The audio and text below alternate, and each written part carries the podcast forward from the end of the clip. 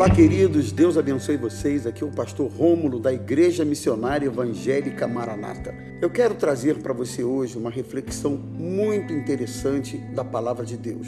João capítulo 10, verso 10, Jesus disse assim: O ladrão não vem senão para matar, roubar e destruir mas eu vim para que tenhas vida e vida em abundância. Muito interessante a advertência que Jesus faz a respeito da missão do adversário. A primeira, ele destaca: não vem senão para matar, roubar e destruir. Destruir sonhos, destruir famílias, destruir projetos, destruir comunhão com Deus.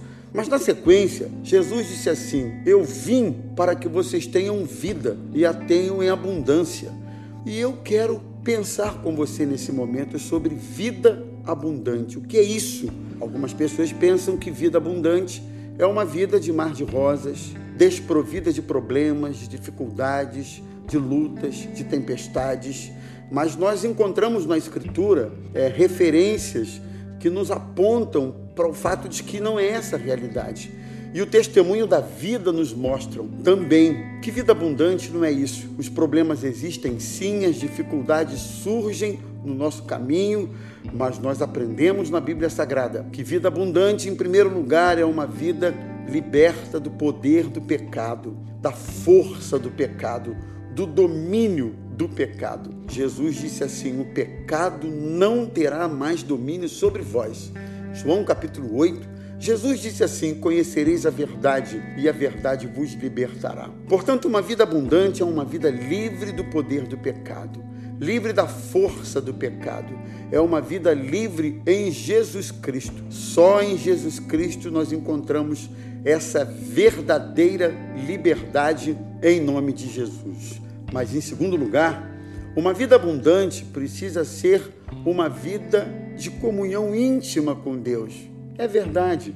Alguém que se considera próspero ou com uma vida abundante precisa ser uma pessoa que tem comunhão com Deus, relacionamento com Deus. É muito bom saber, querido, que o nosso Deus não é um Deus distante, não é um Deus longe, que não se comunica, que não fala, que não ouve, que não se compadece, muito pelo contrário. A Bíblia diz que a mão do Senhor não está encolhida para não nos abençoar, nem surdos ou bloqueados os seus ouvidos para não nos ouvir. O nosso Deus é um Deus de perto. Ele disse: Clama a mim e responder-te-ei, e anunciar-te-ei coisas grandes e firmes que você não sabe. Por isso, uma vida abundante precisa ser uma vida de relacionamento com Deus. Mas, em terceiro lugar, eu também aprendo na Escritura que vida abundante é uma vida de plena satisfação, de contentamento é muito interessante esse aspecto de vida abundante, porque nós vivemos um tempo em que as pessoas elas são insaciáveis, elas são descontentes. As pessoas estão descontentes com tudo, descontentes com a própria vida, com a família, com aquilo que são, com aquilo que têm. Na perspectiva de muitas pessoas, é, nunca, elas nunca estão satisfeitas com o que tem. Portanto, vida abundante precisa ser uma vida de satisfação plena. Vida abundante precisa ser uma vida em que você pode ser feliz em todas as circunstâncias da sua vida. Gosto da palavra do apóstolo Paulo, que ele diz que eu aprendi a viver feliz, contente em toda e qualquer circunstância. Sei estar abatido, como sei ser exaltado. Sei ter escassez, assim como ter abundância.